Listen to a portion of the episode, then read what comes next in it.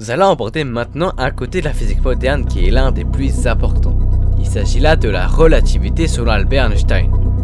Originellement introduite par Galilée, un savant italien du XVIe siècle, c'est Einstein qui verra en premier l'intégralité des subtilités de la relativité et élaborera la relativité restreinte en 1905, puis la relativité générale en 1915. Ce dont on va parler, c'est surtout un des aspects les plus essentiels de la relativité générale, à savoir la courbure de l'espace-temps et la gravité. La courbure de l'espace-temps, c'est la contraction de l'espace et la dilatation du temps. Ces phénomènes sont assez complexes à décrire, c'est pourquoi nous allons les simplifier en parlant uniquement de leur résultante, la courbure de l'espace-temps. Pour commencer, nous allons définir ce qu'est l'espace-temps. L'espace-temps, c'est là où tout objet de l'univers se situe. C'est notre maison. En physique, on aime bien représenter les choses sur un plan. Traditionnellement, on voit souvent des plans en deux dimensions, avec donc deux axes, un vertical qui est souvent l'axe des ordonnées Y pour la profondeur, et un autre horizontal pour la largeur, l'axe des abscisses X. Mais en physique, il est plus intéressant d'avoir des plans en trois dimensions. On ajoute donc un troisième axe pour la hauteur, l'axe des côtes Z, qui amène un peu de perspective au plan. C'est sur des plans en trois dimensions qu'on peut faire des cubes par exemple, mais c'est aussi ce que voient nos yeux qui voient uniquement en trois dimensions. Mais donc nos yeux n'arrivent pas à avoir une dimension supplémentaire. Rappelons-nous, on parle de l'espace-temps, et un plan en trois dimensions X, Y et Z représente juste l'espace. Donc pour ajouter le temps, qui est la quatrième dimension, on a trouvé de notre plan un quatrième axe, l'axe du temps. Ainsi, nous avons un plan en quatre dimensions où on peut décrire des objets comme une étoile, en même temps dans l'espace que dans le temps. Maintenant que nous savons ce qu'est l'espace-temps, simplifions celui-ci par un grand cube. À l'intérieur de ce cube, il y a tout l'univers. Autrement dit, le cube sera l'univers. Imaginons ensuite que ce cube est parsemé par plein de lignes qui forment un grillage à chaque tranche du cube.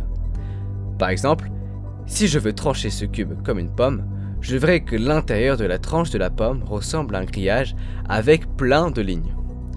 Nous allons donner un nom à ces lignes. En relativité générale, on appelle une ligne une géodésique. Par conséquent, au lieu de dire un grillage avec plein de lignes, nous dirons un grillage plein de géodésiques. Ce que nous allons faire de ce cube, c'est que nous allons le vider. Nous allons le vider car nous aimerions placer uniquement un seul objet. Cet objet soit une étoile. Une étoile, c'est quelque chose qui a une masse très grande. C'est un objet qui est donc extrêmement lourd. En relativité générale, plus un objet est lourd, plus cet objet courbe l'espace-temps. Qu'est-ce que ça veut dire? Eh bien cela signifie que les géodésiques vont se courber en allant vers le centre de cette étoile. C'est comme si toutes les géodésiques du cube allaient se rencontrer au centre de l'étoile. Cependant, les géodésiques sont de moins en moins courbées au fur et à mesure qu'on s'éloigne de l'étoile. Donc si nous sommes situés très loin de l'étoile, les géodésiques seraient comme des lignes droites, elles ne seraient pas courbées. Inversement, plus nous sommes proches du centre de l'étoile, plus les géodésiques sont courbées vers le centre de l'étoile. Voilà ce qu'est la courbure de l'espace-temps dont l'intensité de la courbure dépend de la masse de l'objet et de la distance à laquelle nous nous situons par rapport au centre de cet objet. Cela signifie que nous aussi nous courbons l'espace-temps.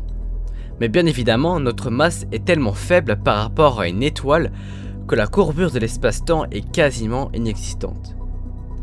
Il faut savoir que tout objet de l'univers suit une géodésique. Chacun d'entre nous en possède une. Par conséquent, notre trajectoire, c'est-à-dire notre déplacement, suit notre géodésique. Il est important que dans l'univers, notre mouvement naturel est d'aller tout droit. Si notre géodésique est courbée, c'est que le grillage est modifié à cause de la présence d'une étoile, et donc c'est le plan lui-même qui est modifié. Étant donné qu'on suit notre géodésique, nous allons toujours tout droit, selon la géodésique. Et même si la géodésique est courbée, cela ne change rien au fait que nous allons tout droit, car on suit simplement la courbure de l'espace-temps. On ne change pas de direction, on ne prend pas de virage, nous nous déplaçons tout droit dans l'espace-temps. Si c'est un peu difficile à concevoir, imaginons une table de billard.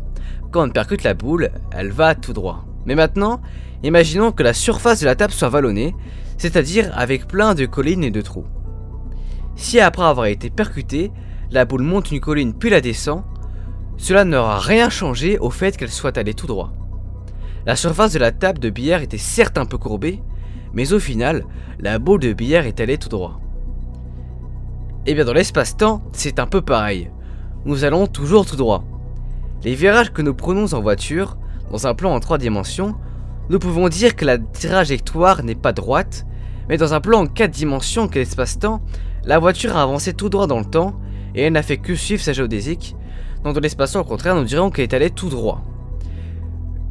Une géodésique étant courbée selon la masse et la distance par rapport au centre de l'objet, cela n'est pas sans rappeler la gravité.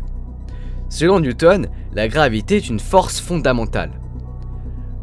Deux objets ayant une masse vont s'attirer entre eux, et plus ils sont proches, plus ils sont attirés. Et c'est l'inverse quand ils sont loin. Mais avec la relativité générale, la gravité est différente. La gravité en relativité générale est bien décrite par la courbure de l'espace-temps. Mais souvenons-nous, la courbure de l'espace-temps, c'est la courbure du plan, donc des géodésiques.